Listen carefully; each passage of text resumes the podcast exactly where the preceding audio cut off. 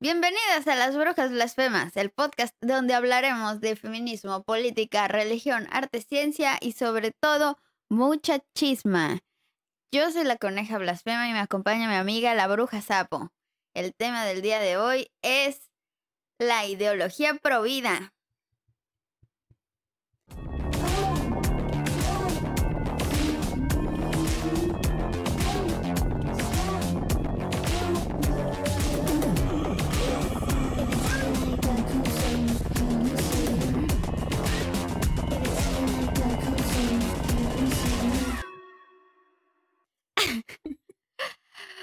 Bueno, Yo nomás diría que en esta, en esta ocasión no va a haber como que mucha ciencia que digamos, ¿eh? tú que digas así lo que viene siendo la ciencia, así tú que digas mucha ciencia. No, No lo sé, no lo sé. no lo sé. Amigas, el día de hoy vamos a hacer una dinámica diferente porque vamos a leer algunos de los comentarios que ustedes nos enviaron respecto a lo que han escuchado o sean sus anécdotas o les parece interesante o, que son como a lo mejor argumentos pro vida que dicen como, bueno, la neta como que ese argumento sí me, me mueve algo, ¿no? Me cambia algo, entonces pues va a estar interesante. Y además, este, también les voy a leer eh, un poco sobre la historia de, de los Providas, solo un poco como de dónde vienen. Vamos a hablar un poco De de, la qué son. basura, eh. Eh, pero sí, este, además, eh, para hacer este episodio y, y revisé un debate de que hizo Kika Nieto hace pues un tiempo de pro vida versus pro aborto, que también podemos cuestionar durante este episodio que tanto nos sumamos o no a este a los debates de este tema, ¿no? Pero pues traje de ese de ese debate los puntos de vista pro vida para que los veas y para que tú me digas así de que, y también la bandita que esté aquí en los comentarios y todo, me digan de que, a ver, güey, pues yo no pienso así porque tal y tal y tal. O mira, yo pienso que esto es mentira porque tal y tal y tal. Y esto sí estoy de acuerdo, güey, pero de esto no, y así. O sea, que ustedes me vayan diciendo, que nos vayan comentando lo que opinan al respecto. Pero más que nada, este episodio, pues ya, es como un poco para reírnos porque la verdad es que puras cosas pesadas luego andamos hablando. Y pues ahorita sí es como de que, güey, esto es un chiste verdaderamente. Así de que esto ya, o sea, está rayando en el chiste. Raya, verdaderamente. De de hecho, no sé si has visto como, por ejemplo, de un vato que entrevista a, a gente provida en sus, en sus concentraciones y en sus marchas, No. que es como tipo, como gringo, entre comillas. Ah, sí, sí, ya sé quién es, me lo amo. Buenísimo. es mi provida favorito. Buenísimo, es mi provida favorito también. De que sí, ¿verdad? Que se mueran. Sí, sí, que se mueran. Así. Pues bueno, para empezar el día de hoy, pues venimos muy provida, muy, muy verdaderamente, altamente provida el día de hoy. Ya Pame con sus lucecitas azules, claro me que olvidó mi sí. pañoleta, pero mira, la luz azul. provida, claramente. Sí, eh, sacrifiquemos las dos vidas, dicen mis pañoletitas. Así que lo que podrán ver. ¡Sacrificio! Y bueno, voy a y- y, yo traje al Jesus porque Ah, sí, obviamente, más porque, pues, que este señor. Es de la, es de la mano. Yo no, no sé tú, pero no sé si alguien aquí conozca un provida ateo, un provida ateo o que no sea religioso. ¿Conoce? Probablemente sí, por allá haya alguno, pero la gran mayoría es como que son católicos, cristianos o etcétera, ¿no? Pero no dudo que por allá haya un- alguno que se haya escapado de la religión, pero conserve toda la ideología provida. Sí, vamos viendo, vamos Me viendo. siento como pitufo. pero Los bueno. pitufos providos. Este, muy bien, pues vamos a empezar con esta parte que es como el ¿qué es esto de la ideología provida? Y yo, miren, descaradamente Lo saqué de Wikipedia y ni modo, güey. Y ni modo porque me valen verga. Se denomina provida, en inglés pro-life, a la posición moral y política que afirma el derecho a la vida, principalmente con respecto al nacimiento de los seres humanos, sean cuales sean las circunstancias, extendiéndose la oposición a prácticas como la eutanasia, las investigaciones con células madres embrionarias no adultas y sobre todo el aborto inducido.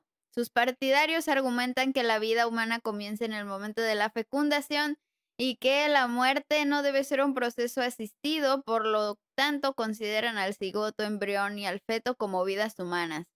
En el debate sobre el aborto, la perspectiva pro vida se opone directamente a la perspectiva pro elección, pudiendo considerarse recíprocamente como contramovimientos. La mayor divergencia entre ambas posturas radica en su postura sobre el momento de inicio de la vida humana, desde esta perspectiva y en lo que se refiere a su oposición a los movimientos pro aborto, el movimiento pro vida ha sido criticado como un encuadre político que emplea argumentos para validar la posición propia contraria al aborto, al mismo tiempo que invalida la posición contraria favorable al aborto. El movimiento pro vida sostiene que el aborto es un drama social debido a su convicción de estar interrumpiendo una vida humana. ¿Ok? O sea, algo bien importante para mí de entender, perder la cabeza, fue de, es que solo entiende que esas personas, de verdad, muchas de ellas, en su corazón creen que la vida es así como algo que se debe de preservar, lo cual no está mal por sí mismo. o sea, creo que muchas de nosotras hemos llegado a ser pro vida en algún momento porque pues es lo más lógico que suena como, pues, si quisiera que se preserve la vida, ¿no? O sea, tiene sentido para mí querer mi derecho a la vida, ¿no? O sea, como que de alguna manera pues suena como lo más obvio, ¿no? Pues mira, ajá, yo, yo que soy así medio misántropa diría, ah", pero, pero ajá, o sea, en, sí eh, eh, promulgarse a favor de la vida humana, pues suena muy cool, así como que pues, pues claro. Suena muy obvio, ¿no? Como muy lógico de que cómo voy a estar en contra de la vida humana, ¿no? Pues claro. Me, pues me mato y pues ya estuvo. Pues sí.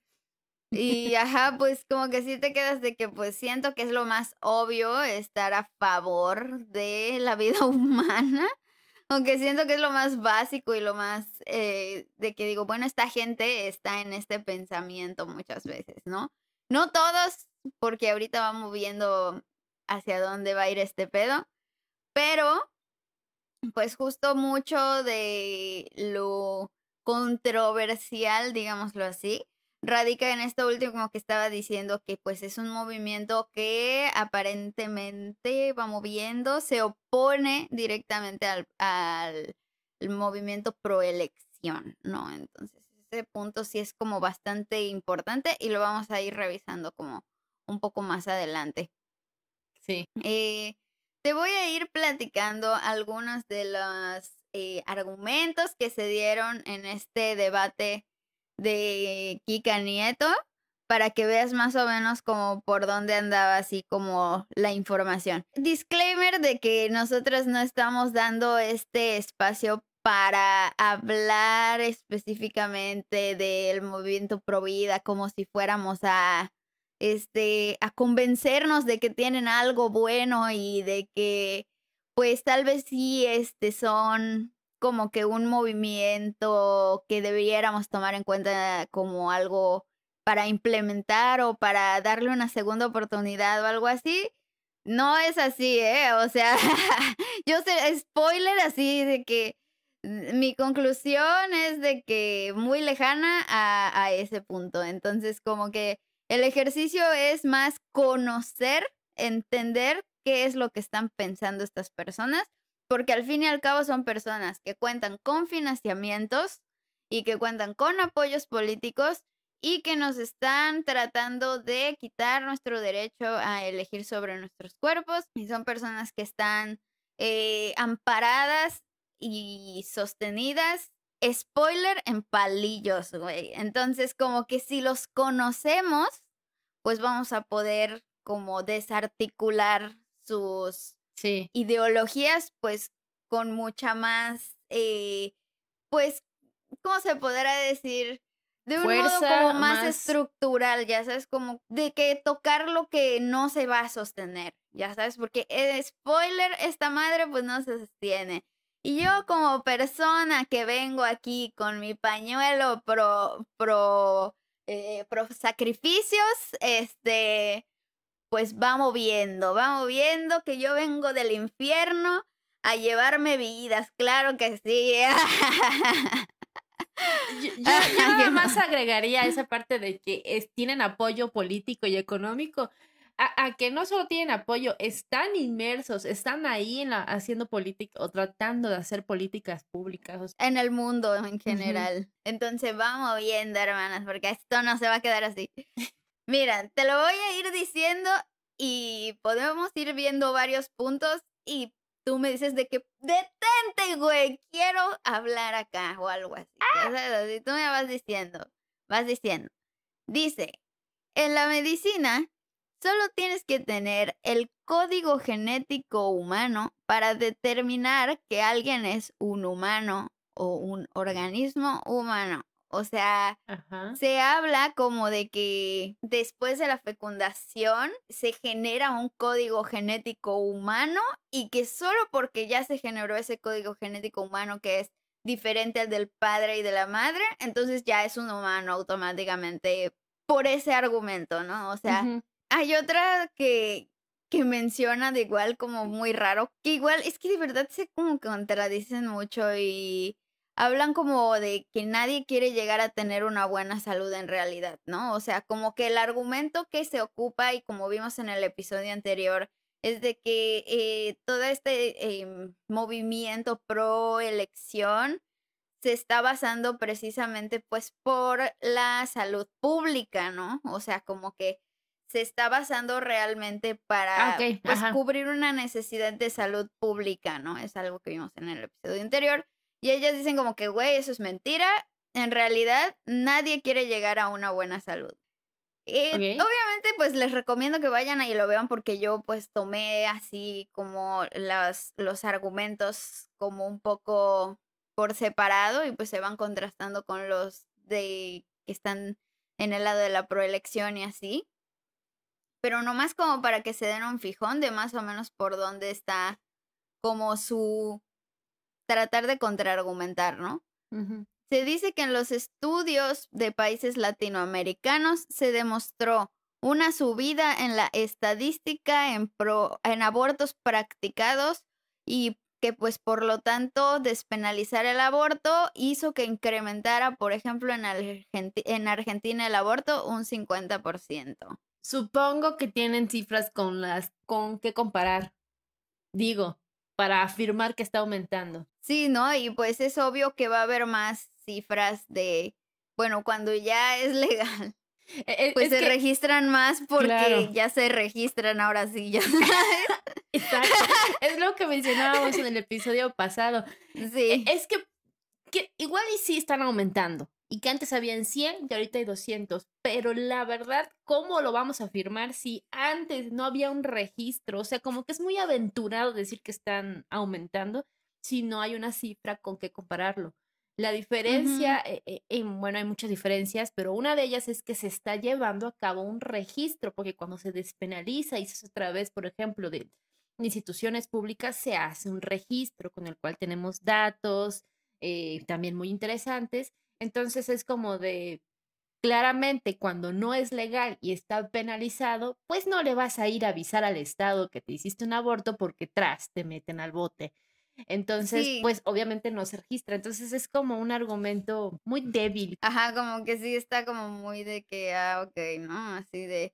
Em, te voy a leer uno más. Dice, hay un análisis comparativo de 15 países en Latinoamérica donde se muestra que no hay ninguna mujer presa por abortar, sino que nada más las únicas que hay son judicializadas, pero no que estén presas. Y la neta, güey, yo no sé en qué países se está hablando, güey. A lo mejor hay, así hay, así como hay un Uruguay un Paraguay, pues a lo mejor hay un Joroguay, güey, en alguna parte, o un, no lo sé, Trasgertina en vez de Argentina en otro lado y pues en esos países de Latinoamérica es donde no hay, ya sabes, porque realmente pues de lo que yo estoy investigando, pues en México sí que hay mujeres encarceladas por abortar, así que pues está cabrón porque hasta ahorita pues lo que podemos ver de, de las argumentaciones pues todas se han podido como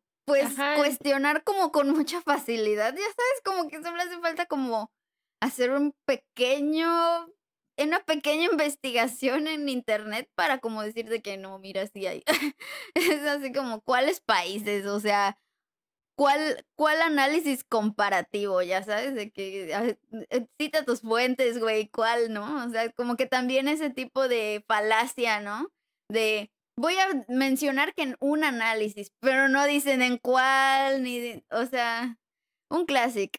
Dice, mencionan que la biología es categórica y redundante, entonces que por lo tanto se puede nombrar como niño a cualquier, pues, ser vivo, ¿no? Porque una de las argumentaciones es como, güey, pues realmente eh, estás matando un niño, ¿no? Estás matando un niño si abortas y pues la contrarrespuesta normalmente es como, no, no es un niño, es un embrión, todavía no es un bebé ni siquiera y ya le están diciendo niño. Y entonces como que el argumento pro vida es justamente de que pues es que la biología es categórica y redundante, entonces pues podemos ponerle el nombre de niño a este embrión. Yo no podría rebatir ese argumento porque no lo entendí. Es como un ¿qué? Pero, ok. Es como un ¿qué? Exacto, es ah. que hay, hay varios argumentos que la verdad. ¿Cómo, ¿Cómo rebates eso? Si, bueno, no, no, tal vez estoy bien mensa, pero no lo entendí. No, o sea, quedé así de. Sí, la verdad es que hay bastante de como de que te quedas de, ah, no sé qué pedo. Ok. Dice que hay un principio jurídico pro hominem que dice que en caso de no saber si estamos matando a alguien, siempre tenemos que inclinarnos a la opción más favorable a la vida, porque podríamos estar matando a una persona. ¿Qué opinas? Y eso aplica para la madre infanta que tiene el embarazo, por ejemplo, y que pone su vida en riesgo al obligarla a continuar con el embarazo o no? Ah, pues no sé, eso tendríamos que preguntárselo a ellos, pero... Eh, digo, es como de, es una niña, no sé, de 11 años que fue abusada, está embarazada y estadísticamente tiene un gran, una gran posibilidad de morir en el parto, por ejemplo, este, cosa que ya se, sabe, se sabe eh, que es así. Eh, entonces, obligarla a continuar con el embarazo y parir, de alguna manera es como tal vez matarla, maybe. Entonces es como. Güey, pero ¿sabes qué te podría decir el doctor Víctor Pinto al respecto? Que no es verdad lo que estás diciendo de que las niñas que están embarazadas tienen más riesgos que una mujer adulta, que todas las mujeres de por sí tienen riesgos. O sea, que, es el mismo riesgo. Entonces las cifras, así, las estadísticas que hay publicadas eh, no cuentan. O sea. Ajá, es que justo eso, ya sabes, el pedo es que, pues, él es un e, médico, ya sabes, es un ginecólogo y es una persona que tiene autoridad, ya sabes.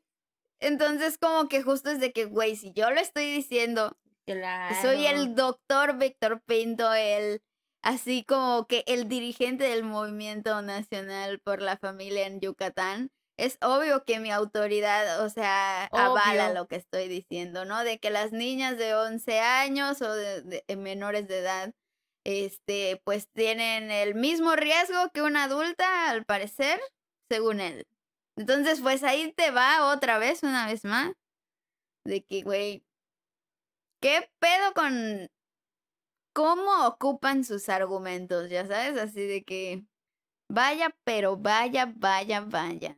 muy providas, pero sí le pasan por encima las vidas que ya están fuera del periodo de gestación. sí. Es como que provida mientras esté en el periodo de gestación. Ya después ya valen verga. Exactamente. La religión, a la larga, hace que el debate sea más complicado, evidentemente. Y ellas se promueven por no excluir a las personas religiosas del debate, porque como que se menciona como que pues va a ser más complicado si no. Excluir la religión no, implica excluir a las personas religiosas, para empezar. Exacto, güey, exactamente. O sea, es otra vez, una vez más, otra mentira de que se excluye a las personas religiosas. O sea, ¿para qué existe este argumento? Si en la realidad no es cierto. O sea, las personas religiosas participan en el, en el debate. E incluso hay mujeres pro, pro elección que son católicas. o sea, están las católicas por la elección, ¿no? Y por el derecho a decidir. grupos. Por el derecho a decidir.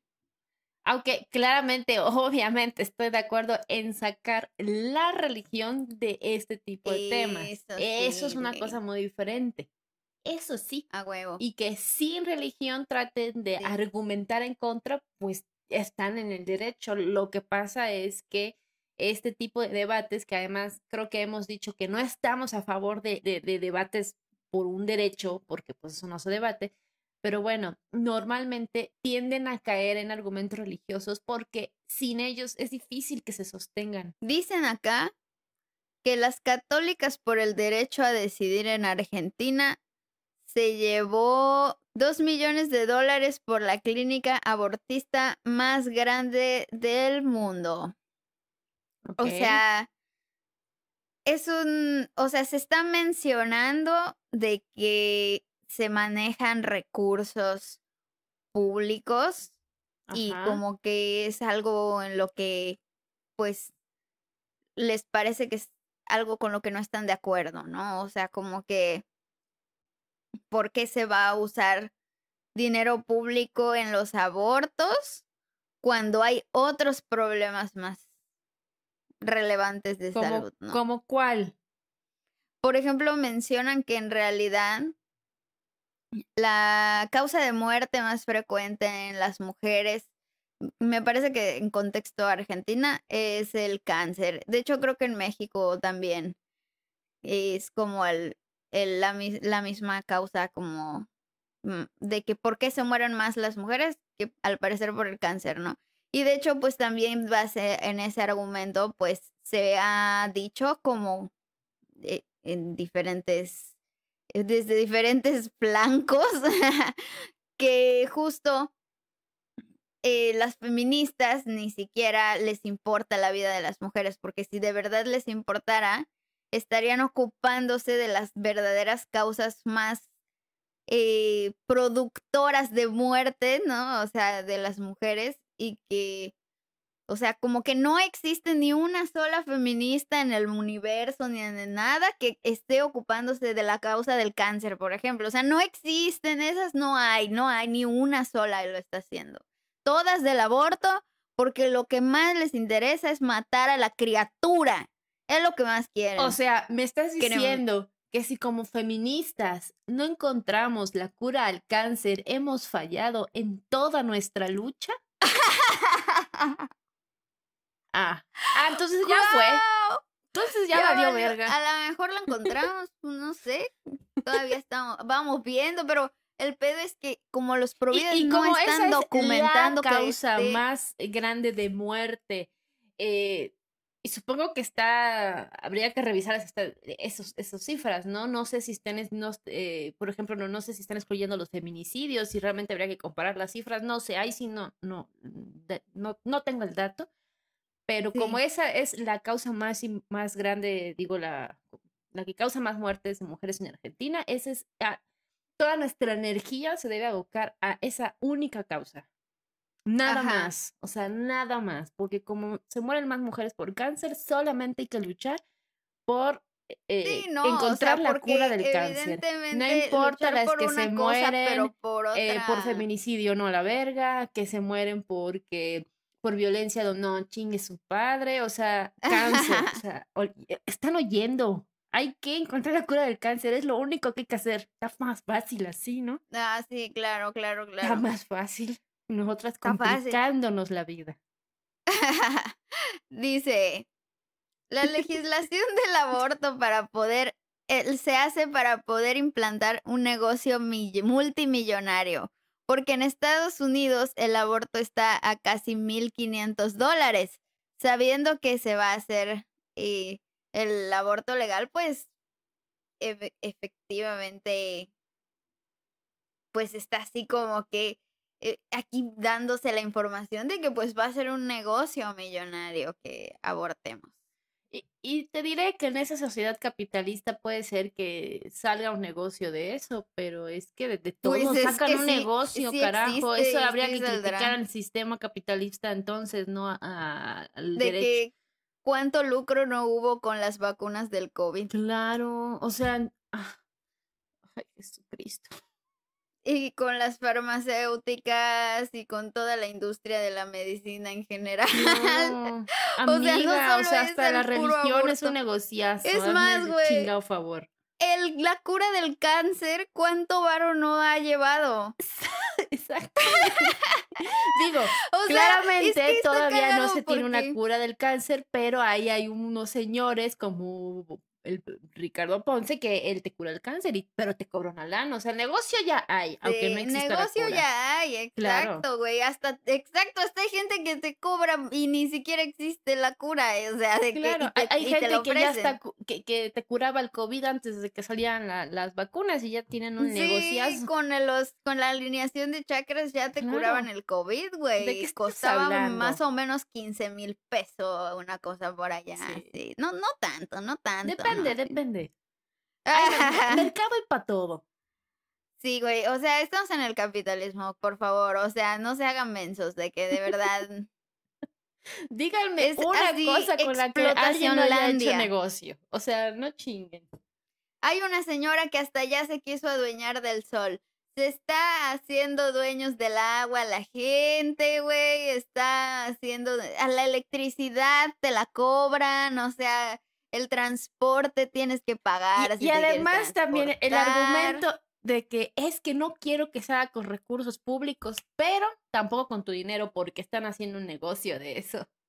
Ajá, o sea, es que para ¿qué, qué importa ese argumento al final, no? Si el punto es que no que no se muera nadie, pues ¿para qué quieren ese argumento en realidad? Ya sabes, como de que es como, pero es que como que se está haciendo legal y están usando nuestro dinero y es como...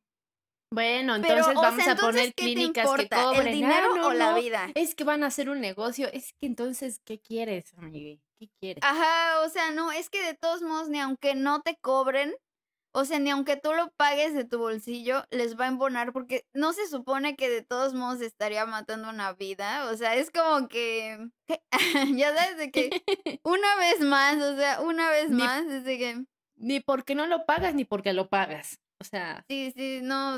O sea, no entiendo para qué sacan ese argumento en realidad.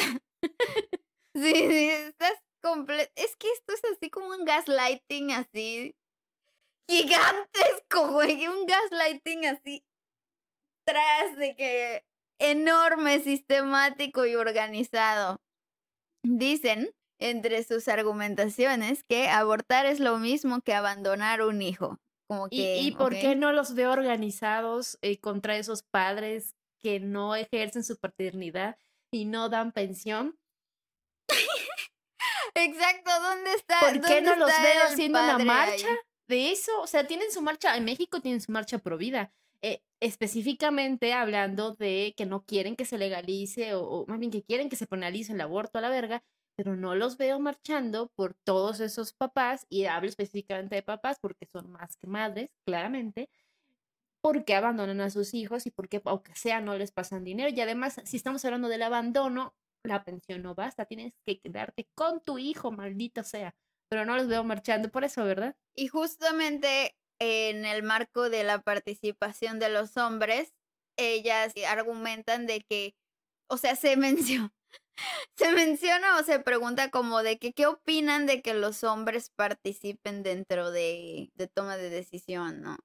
Y pues ellas, estas chicas pro vida mencionan que pues es la consecuencia pues de que el hombre opine porque él participó en el sexo, en el delicioso, entonces es obvio que él también tiene que ser parte pues del debate, ¿no?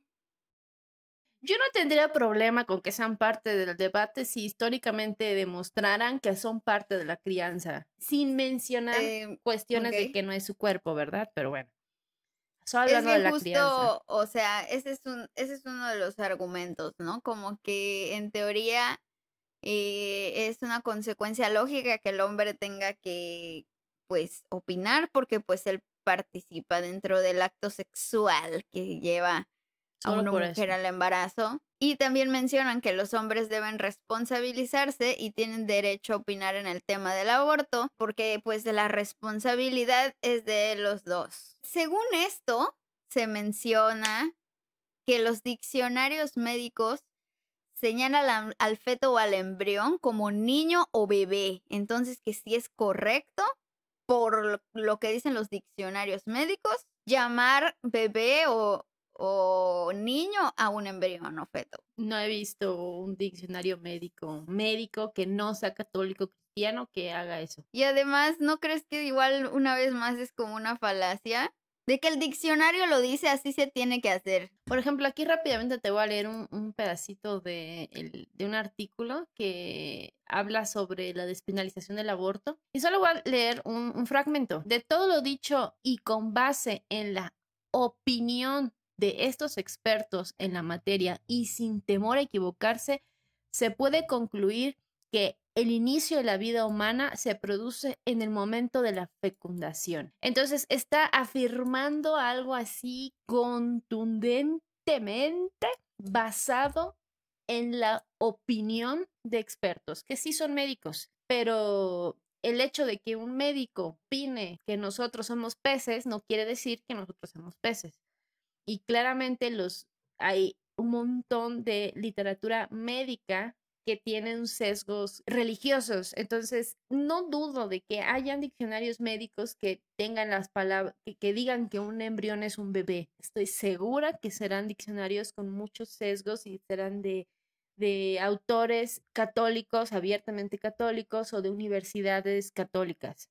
Porque también, por ejemplo, este artículo está lleno de fuentes médicas pero si revisas la fuente, son de universidades del Opus Dei, por ejemplo. Entonces es como. Exacto. O sea, es que ese es el punto también en este tipo de argumentaciones.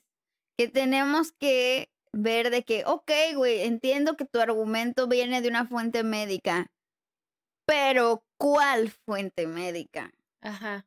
Porque justamente existe pues esta agrupación ya muy organizada de personas dentro del área de la salud, dentro del área de la ciencia, que son pro vida y sesgan la información con esa ideología. Pues hay que primero observar de dónde vienen los las, las posturas expertas, porque al final incluso los expertos pueden estar sesgados, ¿no? Lo triste es que la ciencia no siempre es neutral. Debería serlo, pero no, no lo es. Entonces, este artículo que estoy, estaba leyendo es de la Anáhuac. Y la Anáhuac claramente tiene una postura conservadora en este sentido. Es eh, de qué e, era de los legionarios de Cristo o algo así, ¿no? No me acuerdo. O sea, todas las citas de este artículo, todas las citas son autores abiertamente católicos, de universidades católicas, o de editoriales cristianas. Entonces, eh, si todos tus artículos son así, eh, y estás hablando de pues temas médicos, claro. Este, bueno, ya vamos a pasar a una, una eh, conjunto de temas un poquito menos fáciles. Y que es aquí donde creo que podemos encontrar algunas cosas en común, de intereses en común, que sí van a ser benéficos si quieren enfocarse en una lucha, a partir de estos puntos, pues yo lo veo mucho más necesario que todo lo que hemos mencionado antes, que está lleno de mentiras, ya sabes. Se está hablando un poco como de lo que la comunidad provida hace por las mujeres eh, que ya están como en esta situación de embarazo y que están vulnerables. Y por ejemplo, hablan de BIFAC, de una organización que recibe mujeres eh, que tienen ese problema, ¿no? Pero pues son altamente providas y promueven ideología dentro de ese espacio. Me parece bien que existan organizaciones que se encarguen de eh, el problema que genera que haya una madre, por ejemplo, soltera o, o sea, que sea una mujer que sí quiere tener, o sea, que su elección fue sí tener el hijo, ¿no? Y que pues existen organizaciones que apoyen a estas mujeres. Eso sí estoy de acuerdo, eso, pero por ejemplo, otro de los puntos que deviene como de esta situación es que ellas también proponen unir fuerzas para trabajar juntas por eh, mejorar un sistema de adopción. La verdad, ese punto sí se los doy. Ya sabes, así de que, mira, güey, no podemos estar 100% puestas en absolutamente todos los puntos porque ya, o sea, ellas, muchas de, de las personas pro vida, sí se consideran abiertamente antifeministas. O sea, de que todo lo que sea feminismo les parece que está mal. Todo, todo. Pero, pues, tal vez ellas tienen este sesgo de, de como pensar que no está pasando, pero ya existen actualmente espacios feministas, están encargándose también pues de esta situación del sistema de adopción. Pues no es que solo porque los pro vida lo estén haciendo, las feministas no. Solo ese es como un punto que está bien la parte de que pues mejoremos el sistema de adopción, eso sí estoy de acuerdo, pero no estoy de acuerdo con la parte en donde se dice que solo las pro vida lo están haciendo y las feministas no, porque pues eso una vez más sigue siendo mentir y sigue siendo tal cual como narrar a las feministas con una narrativa alta y súper altamente mentirosa, ya sabes, como cargadísima de mentiras. Sí se nota mucho como este intento de antagonizar a las feministas a fuerza, ¿no? Hablan ahora sí, este punto es como de los más, este, controversiales y como de los más básicos y más como importantes dentro de esta lucha eh, ideológica, que es el del derecho a la vida. Esa es como la más base de las bases. El derecho a no ser matado de manera arbitraria, según se menciona por estas chicas. Se dice que el padre de la genética moderna dice que el humano lo es desde la fecundación. Eh, se dice que estar a favor del aborto es oponerte a respetar el derecho de los niños no nacidos. Es lo que hablábamos ah, en el episodio anterior y en este, ¿no? Determinar cuándo el inicio de la vida en sí, pues no, la vida no inicia exclusivamente con la fecundación, o sea, sí hay vida, hay reproducción de células, eh, eso sí. La, discusión que ellos tratan de, hacer aquí, disfrazarla de cosas médicas, es cuando una, este, el producto de la fecundación es una persona sujeta de derechos. Ellos están basándose eh, en el derecho a la vida de los seres humanos por eso su, planteamiento es tan, eh, o ese planteamiento en general es tan complicado, porque entonces es lo mismo, ¿no? Asignarle la cualidad de ser humano a, las células. Y también hay argumentos que dicen, bueno, pues que ya está allí en el genoma que la verga y que no sé qué. O sea, sí, pero realmente el, debate que ellos están sosteniendo o queriendo sostener es cuándo darle ya derechos a esa célula de ser humano cuando ya es una persona. Este, hay un punto que igual está muy interesante, bastante interesante. De hecho, este punto me lo dijo Ara, la chica que, me cortó mi pela. porque estábamos chismeando de que el día que me fui a cortar el pelo, le digo, es que estaba investigando los Provida, que no sé qué, y nos pusimos así a chismear de los Provida, y me dice, mira, la neta, a mí los Provida, que son así como bien, bien, bien Provida, pues bueno, se las paso, ya sabes, porque son personas que están luchando como por el derecho a la vida y les interesa que las personas no se mueran. Entonces, como que pues en teoría hacen como su lucha alrededor de esa idea. Pero donde me cagan un chingo son los providas que están de acuerdo con las causales. Porque entonces esas personas son misóginas. Y yo así de, hermana, lo has dicho todo, güey, lo has dicho. Esta señora tiene la boca llena de razón.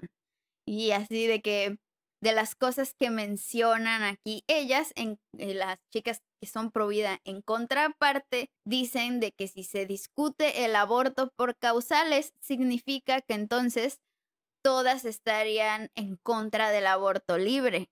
Y eso tiene sentido, la verdad. O sea, dije, como verga esta morra, pues dijo lo mismo que dijo mi comadre, pero a la inversa, de que una, una mujer que está en como en supuestamente como a favor de la proelección pero que solo por las causales, pues estaría incurriendo en el mismo error que un pro vida que está diciendo, bueno, va, pero solo por las causales, ya sabes, como que ese punto medio en el que se encuentran es como misoginia con misoginia, poder misógino, juntos, unidos por la por el castigo de las mujeres putas, ya sabes, como que ah, no, si no cerró las piernas, pues entonces no, si la violaron, bueno, ya ni modo, pues que se muera el niño, ¿no? o sea, sacrifiquemos la una, eh, esta vida por, por la causa, ¿no? Así de que entonces, güey, o sea, ¿dónde queda? Y la verdad, este argumento también dije, bueno, te la doy, hermano, así de que te la paso porque sí es cierto, güey. la neta sí. Aunque yo pienso que, y perdón, eh, pero todos sí, venga, venga. todos, todas y todas son misóginas o misóginos. Este, el argumento de los pro vida de no, no, yo estoy en contra del aborto, pero eh, está bien cuando es violación, e, es como que un tantito más descarado porque pues es justo lo que estás diciendo. Entonces no estás tan a favor de la vida, porque ¿qué estás defendiendo? El, al feto, entonces, aunque haya sido por violación, pues lo tienes que seguir defendiendo, ¿no? Realmente lo que estás haciendo es castigando este, a, a las mujeres que ejercen libremente su sexualidad por decir.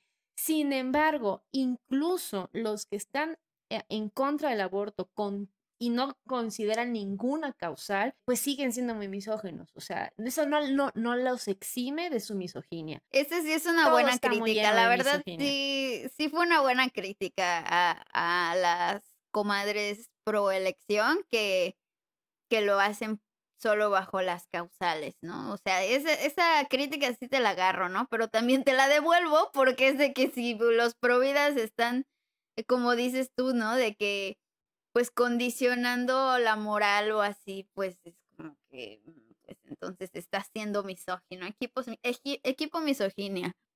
Creo que en el debate provida y el, respecto al aborto, cuando ya empiezan a hablar de causales, ahí ya se metieron... Eh, el pie y ya perdieron todos sus argumentos. O sea, perdieron. Ya perdió.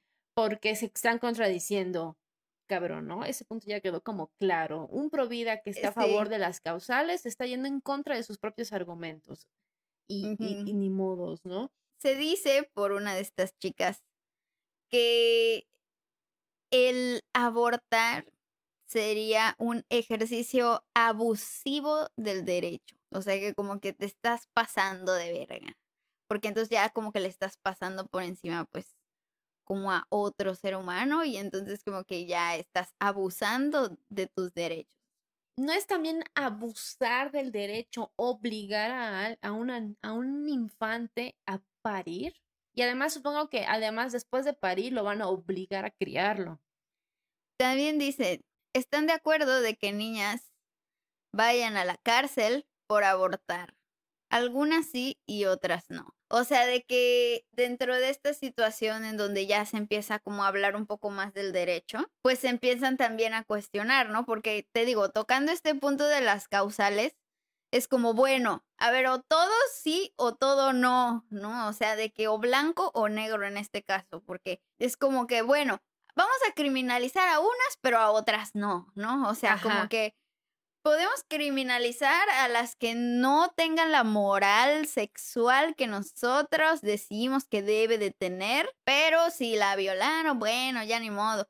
Bueno, si era una niña, ¿qué, procede, no? O sea, lo que hablamos al inicio de, de la plática, si es una niña, este caso como muy sonado que ocurrió acá en Latinoamérica también, de una niña de 11 años, como que la quisieron encarcelar por abortar, a pesar de que, y además también quisieron como que obligarla a parir y al final como no se pudo obligar que pariera, pues obviamente salieron los pro vida punitivos a decir como que, güey, pues, o sea, unos por un lado decían como, ay, no, pues es que debieron haber priorizado la vida del bebé, del niño, y debieron haber obligado a esa morra a continuar con el embarazo y se menciona como por el otro lado, oye, güey, pero no mames, ¿no? Tiene un chingo de riesgos que haga eso para su vida, ¿no? No se supone que estamos aquí cuidando la vida de esta chica y es como,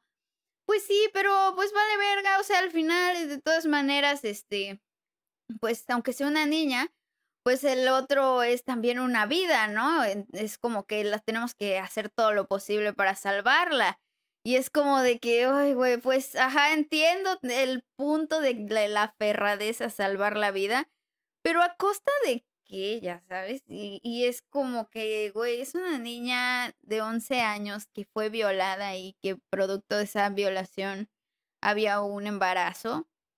Eh, y además encima, porque se le tuvo que hacer un aborto por orden médica para no arriesgar su salud, Ahora los, los eh, punitivos se organizan para meterla, para intentar meterla a la cárcel porque como quiera es vida es vida y aborto es aborto y no hay causales, entonces todas parejas, aunque sea una niña, se va a la cárcel. E, están hablando de respetar el derecho a la vida de, de, un, de un individuo y quería hacer puntualizar ese punto también, ¿no? Porque es lo que mencionabas hace rato de que ellos se basan eh, eh, en lo que la misma Declaración de los Derechos Humanos de 1948 dice, que creo que es el artículo 3, en el que se tipifica que todo individuo tiene derecho a la vida. Eso es atribuirle a un embrión, célula, feto o eh, X el estado embrionario, que es un individuo. Es que puede ser que pues sí tenga vida, vida, pero no quiere decir que sea un individuo. Entonces, ellos le atribuyen esa cualidad y luego entonces tienen derechos y para defender los derechos de ese individuo, estoy haciendo comillas, están pasando sobre los derechos de un individuo que sí es individuo sin, sin duda alguna, que en este caso es eh, los niños, porque al parecer en esta ideología provida tiene más derechos un embrión que un, por ejemplo, en, este, en esta situación que tú planteas, que un niño o una niña. Este, y entonces, ¿qué estás defendiendo? O sea, es, que, es que es obvio, ¿no? Ya lo sabemos. O sea, están defendiendo la vida realmente poniendo en riesgo la, la salud de un individuo sujeto de derechos, que es en este caso la niña, este, a, tal grado de querer encarcelarla.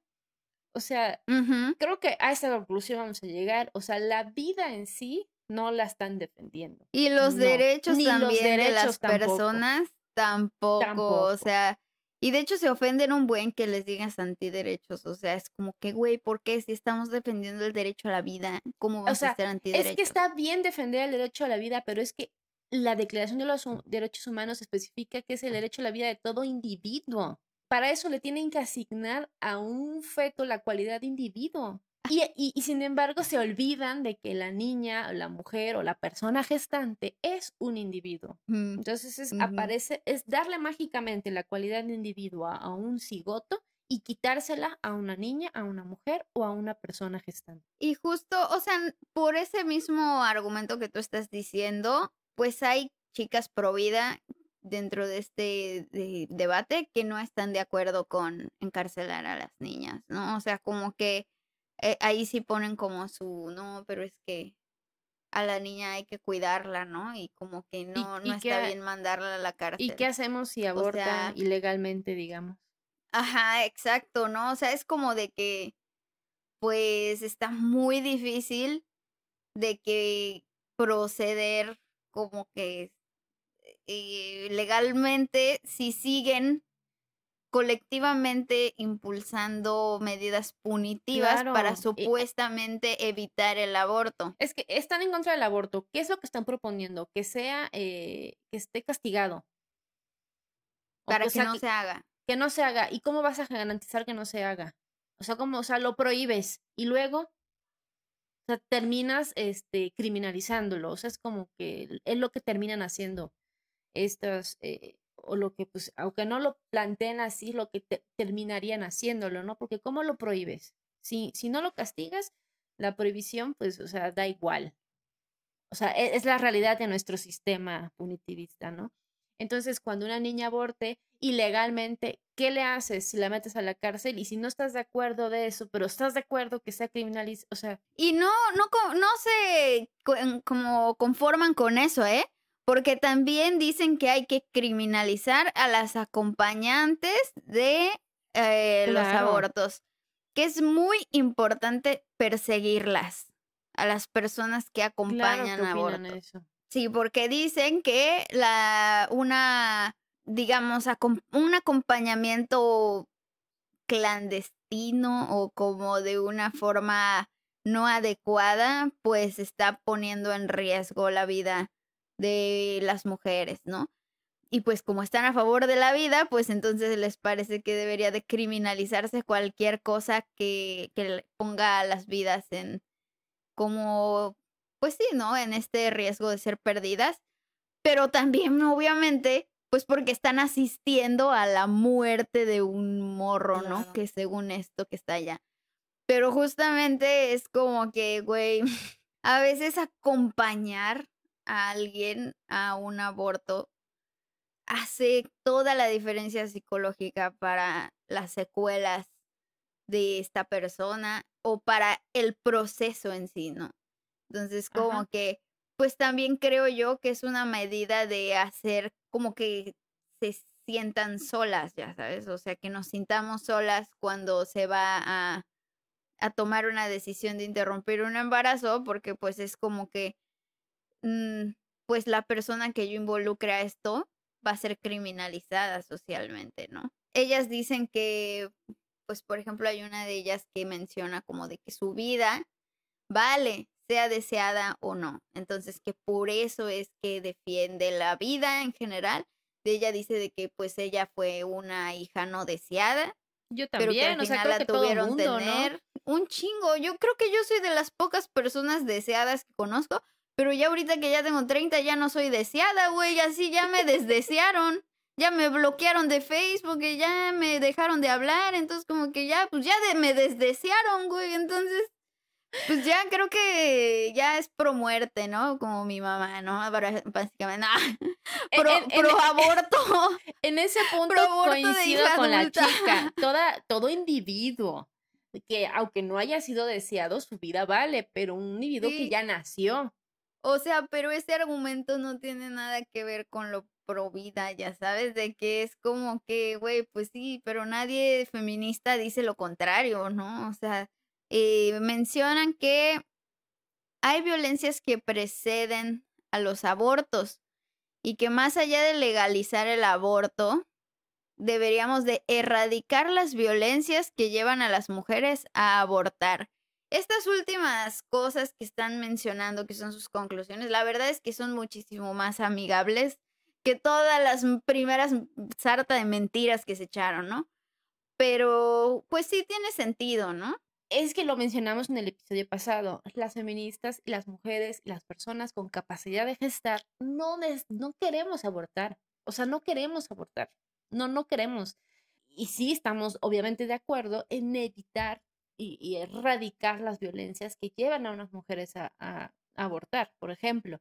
Este, no para que no aborten, sino para que no lleguen a, tener la necesidad de tomar esa decisión O sea, que no sean abusadas, que no sean coercionadas para tener relaciones cuando no quieren, en la violencia doméstica que se vive y un gran etcétera. En eso sí, o sea, claro que esa es la lucha, pero mientras tanto hay que tener e, el, esa opción de decidir. Y además, otra cosa, eh, un punto que aquí nos está considerando en esto, es que no todos los abortos o los embarazos no deseados llegan a hacerlo por una violencia.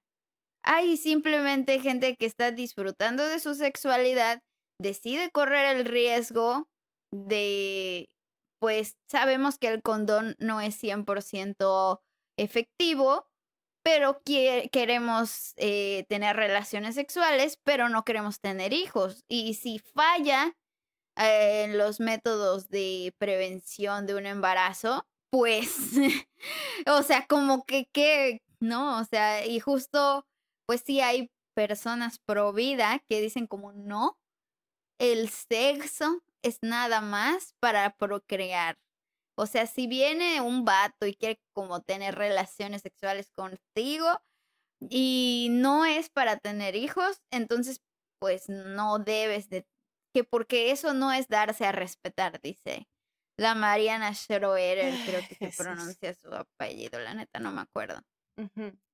También hablando de derechos humanos que tanto les gusta, ah, es uno de sus grandes este, argumentos, pues está pues los derechos sexuales, ¿no? Y eso, esos sí se los quieren pasar por el arco del triunfo porque según ellos nomás es para tener este abortos, digo, hijos. Es que justo o sea, lo que no quieren muchas de estas personas que tienen este sesgo de la religión es que tengamos sexo por placer, porque es como no, porque se están arriesgando a embarazarse y si se embarazan y no lo quieren, pues entonces va a ser asesinato, ¿eh? Ya sabes, así que... Por eso dije que cuando tienen estos, estos debates de provida normalmente casi siempre tienen ideologías cristianas y si quitas la religión del debate se les caen todos los argumentos. Sí, tal cual.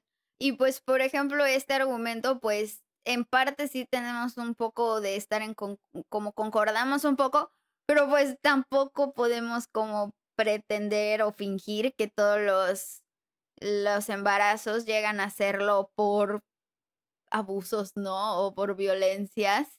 Eso es algo muy irreal. Ajá, y no entiendo qué tiene que ver porque dice, más que allá de legalizar el aborto, erradiquemos las violencias que llevan a las mujeres a abortar. Y yo digo, no, más bien dicho... Una cosa no excluye a la otra. Ajá, de que por qué no, ya sabes por qué no se pueden las dos. O sea, ¿cuál es el pedo de que, mm, por qué una intervendría con la otra, no? Y ya esta última que se menciona, dice, la maternidad no solo es un derecho, sino también es una responsabilidad social.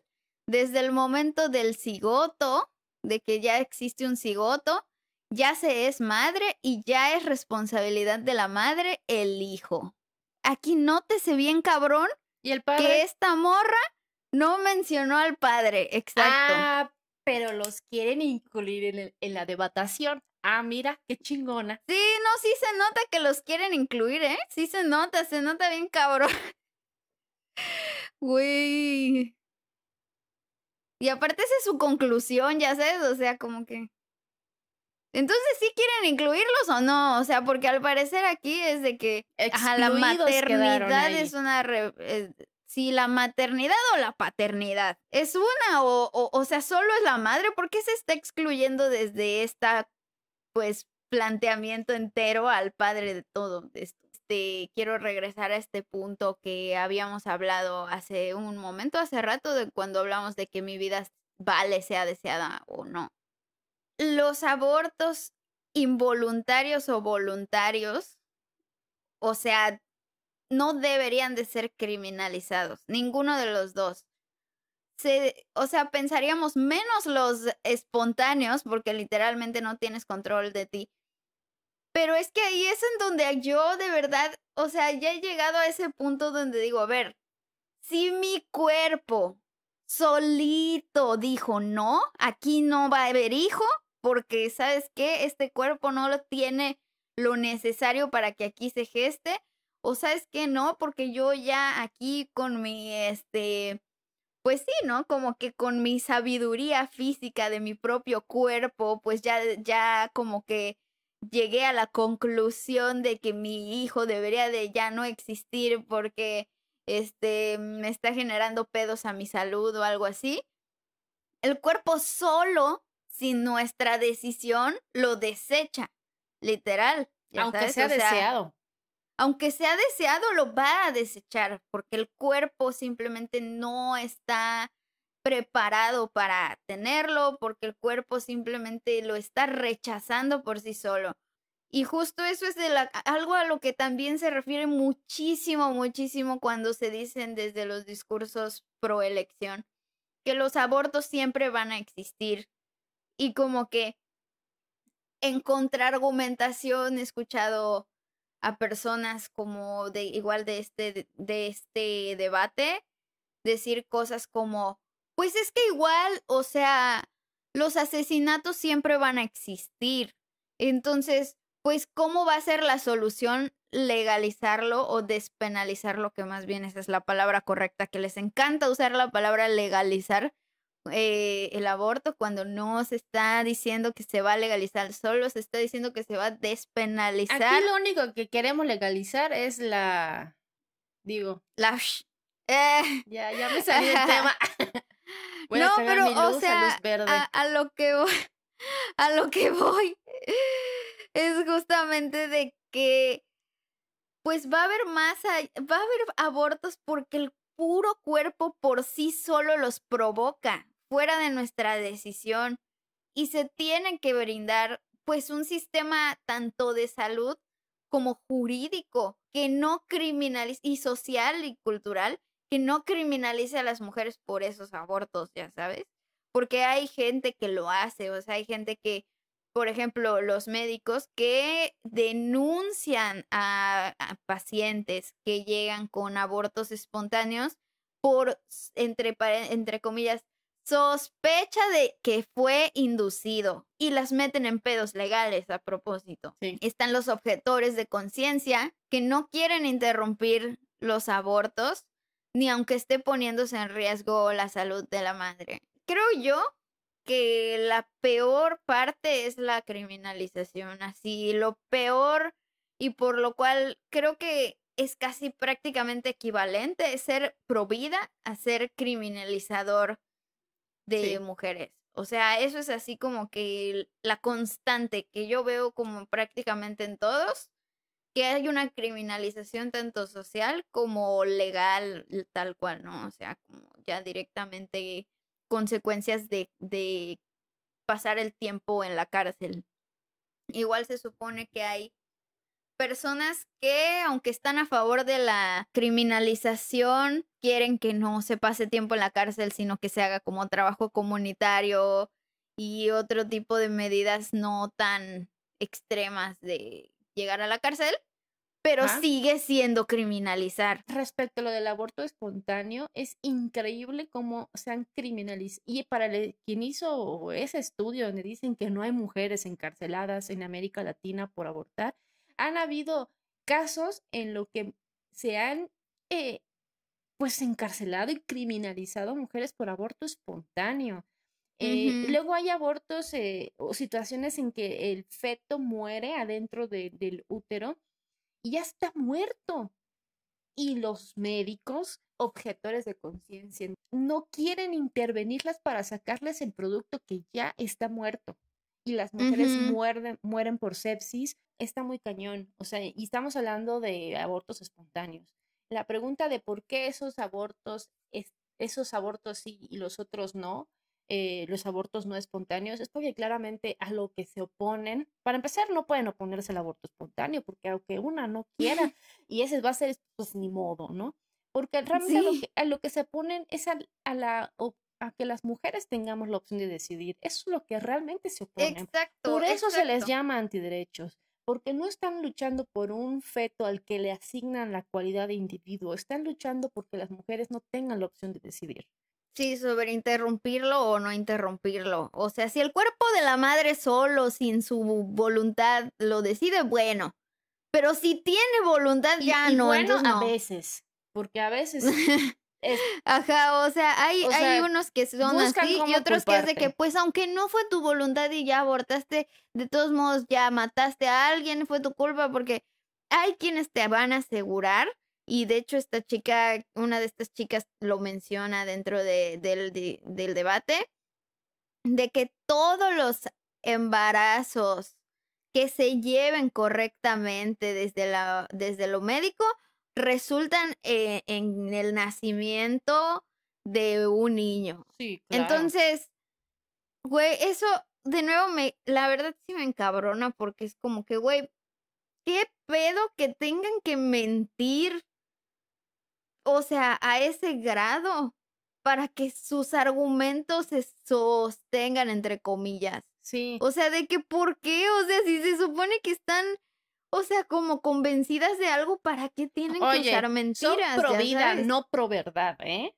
Eh, cuidado. Cuidado. Si tienen que usar mentiras para, para lograr sus objetivos, lo van a hacer, ¿no? Así, Claramente. Además, este, eh, los embarazos, los embarazos espontáneos, no mames. Ah, la verga de la Los Virgen María, nada más. espontáneos, este, se pueden llevar por muchas causas, ¿no? Pueden haber condiciones médicas. Y sí, de pronto puede ser de que no, ha- no hayas comido mucho estrés, que no sé qué, y boom, tengas un, embara- un, un embarazo espontáneo, un aborto espontáneo. Y también decir que si no, que todo se tiene que llevar médicamente bien, y que la chiqueada, y que si no te meto a la cárcel por abor- abortar espontáneamente porque no comiste bien, también es un tanto clasista, porque claramente, obviamente hay muchas mujeres en México que no, para empezar, no pueden pagar cor- em, eh, al médico para llevar a cabo su embarazo correctamente, aunque lo deseen, y, o que no tienen para comer, o que, o sea, no tienen una buena nutrición, y eso ni siquiera quiere decir que, lo, que no lo Sí. quieran. Lo provida castiga la pobreza. Y soporten porque es verdad. Este discurso provida es altamente clasista, punitivo, Mentiroso. fundamentado en mentiras, exacto. O sea, eh, es muy tramposo porque realmente está tratando de disque solucionar un problema, pero pues su única propuesta como que más sólida que tienen es criminalizar a las personas para que no aborten. Y bueno, de otra forma de que tienen como el ideal, ¿no? Como lo que leímos, de que erradicar las razones de, de violencia para que pues Eso sí. Pero en su eh, que ya no discurso se den eso los ya no tiene nada abortos, que ¿no? ver con Pero, lo que están pero es que aunque se erradiquen y ya no haya eso, de todas maneras van a, a seguir como que habiendo mujeres que simplemente no quieren ser madres, pero que sí quieren tener una vida sexual activa con coito heterosexual, ya sabes, entonces Claro. como, pero bueno, básicamente este, pues si ustedes quieren ver más de este debate, pues sí, este vale compre- completamente la pena que se asomen a verlo. Eh, sobre todo porque las chicas que están en, en- en la postura de proelección eh, comparten muchísima información muy útil e importante que nos puede servir para podernos ir y educando más. Y bueno, vamos a pasar entonces a la parte de la historia. Un poco de la historia de de dónde vienen o de dónde surgen o qué pedo, ¿no? Porque uno diría, ¿y este qué? ¿De dónde salió? No, así de qué pedo. Eh, vamos, a, vamos a citar una vez más a Wikipedia.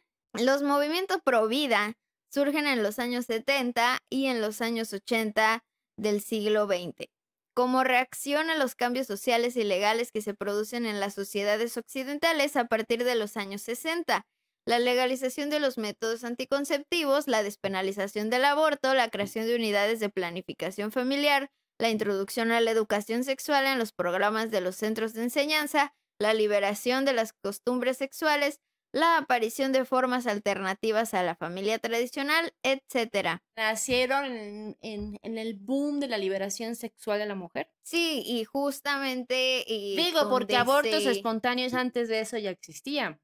Sí, donde se generan los anticonceptivos, ¿no? Que ya en nuestros episodios anteriores hemos hablado de que pues sí hubo como esta época en la historia donde cambió muchísimo como el, el sentido del empoderamiento de la mujer sobre su cuerpo, porque ya existían los anticonceptivos y entonces ya podía como explorar su sexualidad de una manera segura dentro de lo que cabe y pues de una manera en donde podía controlar la planificación familiar, por ejemplo. Entonces, en este ambiente es que nace pues el movimiento Provida. Entonces, también es algo, digamos, relativamente reciente como movimiento Provida, aunque pues por todo lo que podemos ver, es obvio que es algo que ha estado ideológicamente desde hace un chingo de siglos. Y lo vimos en el episodio de las, de, del slot shaming también. Miren, no es casualidad de que la mayoría, la gran mayoría de providos tengan fuertemente arraigadas mm, eh, ideologías religiosas. O sea, no es casualidad. No es casualidad que justo nacieran cuando aparece la opción para las mujeres de no ser madres, por ejemplo, con los anticonceptivos, el aborto, la píldora del día siguiente. No es casualidad.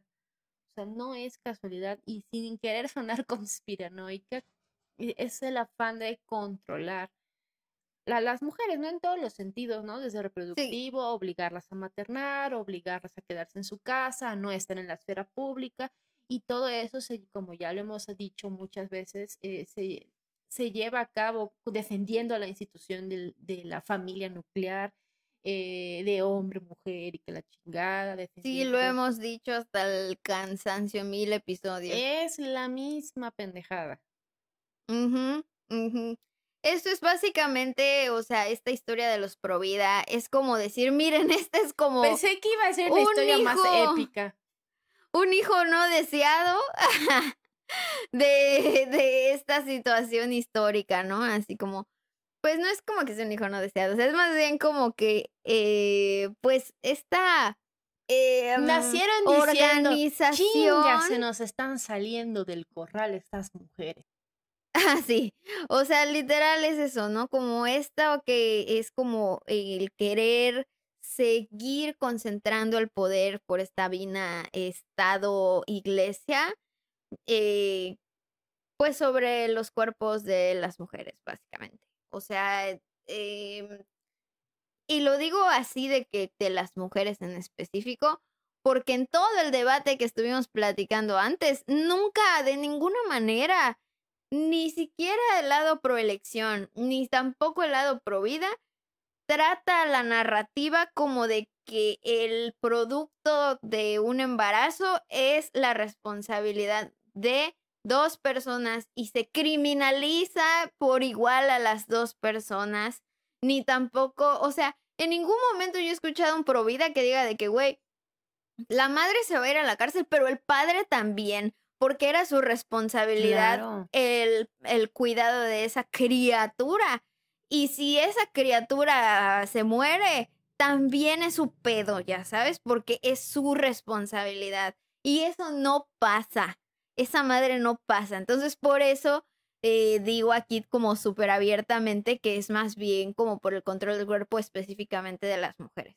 Que obviamente también se extiende hacia las personas gestantes que ni siquiera admiten que no son mujeres, ya sabes. Pero exactamente, eh, el, el, hecho de que no incluyan a, a, los hombres así en este concepto del binarismo, ¿no? Dentro de todo lo que están diciendo, eh, hablando de los pro vida en particular, eh, para mí es como que la pista más obvia y clara de que lo que quieren es controlar a, pues a las mujeres, ¿no? Su cuerpo, su maternidad y así, ¿no? Porque o sea, ellos mismos quieren incluir a los hombres en el debate, pero a, veces no los incluyen. Porque los, no los quieren incluir en la responsabilidad o, en, el castigo, que también es algo que están buscando, ya sabes. O sea, en lo punitivo, como que no se nota en el discurso que se mencione como. Porque imagínate qué escándala sería si abiertamente dijeran de que no, los dos se van a la cárcel si se muere eh, su hijo, ¿no? Como le dicen. O sea, si el niño se muere, a la cárcel los dos, porque es la responsabilidad de los dos. Aunque esté en el cuerpo de ella, vale verga porque tú también eres responsable, porque tú también participaste en ese embarazo y es tu responsabilidad que ese morro esté así vivo hasta que sea adulto, ¿no? O sea, como que siento que eso sería como que no, o sea, todos los hombres que están conformando parte del movimiento ay, por si ya sería como, ay, vaya, vaya, vaya, vaya. creo que ya no me está gustando. O sea, creo que en la decisión muy aceptada. De, que nazca, perdón, sí. No, nada más de que se acepta que, que los hombres participen en el debate, porque hay muchos hombres médicos y científicos y de todo, ¿no? Hay participando en el debate, como le dicen, pero no es el mismo tipo de carga de, eh, de consecuencia punitiva repartida por igual. O sea, como que sí quieren que por igual se responsabilicen en la parte de llevar a cabo eh, el embarazo y el, el que el feto se desarrolle hasta su nacimiento y Luego cuando ya esté vivo, pues ya ni siquiera se habla de qué va a pasar, pero bueno, el punto es que como que se conforme la familia nuclear y todo esto, pero a la hora como de, de repartir, reparto de, reparto de encarcelamiento, pues ahí no se menciona, ¿no? Ahí no, no figura. No, Estado no figura. O sea, sí, les quieren dar también el mismo poder de decidir sobre que nazca su hijo, pero una vez que nazca, mira, hijo, te desapareces y ni la pensión tienes que dar, porque mucho apoyo a las madres que, a las mujeres que ya son madres en el sentido, no sé en qué sentido les están apoyando, pero me parece que no es en el sentido de que el padre biológico se responsabilice económicamente y forme parte de la crianza. Ahí sí, no, se sus apoyos son, vamos a enseñarle a la señora que unos oficios para que ella entonces, pues como ya se fue el señor, pues que ya se mantenga ella sola y que ahora mantenga ella al bebé. Y ni a ninguna manera se menciona, yo no encontré dentro de todas estas discursos que mm, eh, vienen con esta información de los centros de apoyo a la mujer y no sé qué que están haciendo y que, que la adopción y que no sé qué no se menciona una criminalización del hombre que decidió abortar misión, ¿no? De, y, huyó. Y se marchó y a su barco le llamó irresponsabilidad paternal y se fue. Qué pendeja. Sí, y, no lo van a hacer porque claramente van contra de sus verdaderos objetivos. Y además me atrevo a decir que muchas de estas personas por vida ni siquiera entiende bien cuáles son los objetivos de esta lucha. Que es otra vez y a eso mismo, vamos. controlar y a, eso es a lo que vamos y que a el hombre pues sea el que tenga el control. Pero, a eso pues vamos a ir con el próximo eh, ejercicio, dinámica, como sea que se llame anécdotas pro vida de la vida diaria. Sí, porque justo pues eh, hicimos, como dije al inicio, este ejercicio donde ahora sí que estamos muy interesadas en que participen ustedes también en la creación del podcast. Y queremos mencionarlas a todas las que participaron en esta dinámica donde les pedí que pues pusieran como las cosas más eh, interesantes, más graciosas, las que más les enojan, las que más les parecen como em, de que, ah, bueno, pero a ver, esto me, esto me causa conflicto, no sé, cualquier cosa que ustedes quisieran. Bueno, pues les voy a empezar a leer así y espero que se emocionen cuando salgan sus, sus anécdotas y sus, y sus observaciones. Pues la primera es la compa Minet Horrors, la Minet que es una buena amiga. Y dice, pues no es un argumento, pero sí una anécdota chiquis sobre cómo quedé y carita de payaso. Le estaba aconsejando a una morrita que se ligue porque ya tiene tres hijos con 18 años y, o sea, ella tiene 18 años y ya tiene tres hijos y pues no sabe nada de educación sexual y su mamá nos interrumpió con esta pendejada. No, ¿qué tal si más adelante se consigue un hombre que la quiera de verdad y quiere que le dé un hijo. Ya no va a poder y ya no la van a querer. Aparte, son los que Dios te mande. Quedamos. Dice, ah. verga, queda en blanco. Y de hecho una, una chica le comentó como de que qué mal que le haya aconsejado que se ligue. Así de que, pues está como que compartiendo educación sexual. ¿Qué tiene eso de malo? La chica puede tomar o no tomar esa Claro, no la está. Al obligando. final Malo no sería está que obligando. Claro. Y pues, por ejemplo, tampoco es una como sugerencia como coercitiva como lo es esta otra afirmación de que ya nadie te va a querer si te ligas y ningún hombre te va a querer. Así de que, No. señora, ajá, o sea, no sé si sepa, pero hay hombres que no quieren tener hijos, o sea, de hecho hasta los abandonan, ya que los tienen. Ah, está hasta de moda ese pedo, al parecer. Sí. Pase la pensión, chingado padre. bueno, vamos con la de Margeli. Dice, ah, bueno, Margeli ya estuvo aquí en el podcast con nosotras y nos compartió así de saluditos a Margeli también. Episodio de Hace- lactancia materna. Sí, vayan a verlo. Hace aproximadamente un mes, Lea se enfermó, Lea es su bebé, y la tuve que llevar al hospital, al SEMA, por una urgencia y esperando a que nos atendieran, una seño me sacó conversación súper random y como ya soy señora también me puse a platicar con ella de bebés y entre la plática comenté que tuve muchas complicaciones en mi embarazo y parto y por lo mismo decidí ligarme. Ella me salió con la típica mamada de cómo las que pueden tener hijos hacen esas cosas, mientras que las pobres mujeres que no pueden tener hijos están sufriendo por tener uno. Y dice, y yo quedé como payaso, porque aunque le había comentado que por poco me petateo, lo que más le llamó la atención fue el hecho que me ligue solamente teniendo una bendición. En otra ocasión, hace como un año, una señora me dijo que una mujer ligada es una mujer mutilada. Son bien gore, güey. O sea, sí son muy gore. Así de que. Yo quiero que me mutilen así, la verdad. Mutílenme. A la verga, se qué pase. No mames. Verga, Margeli, gracias por compartir tu, tu anécdota. Está horrible.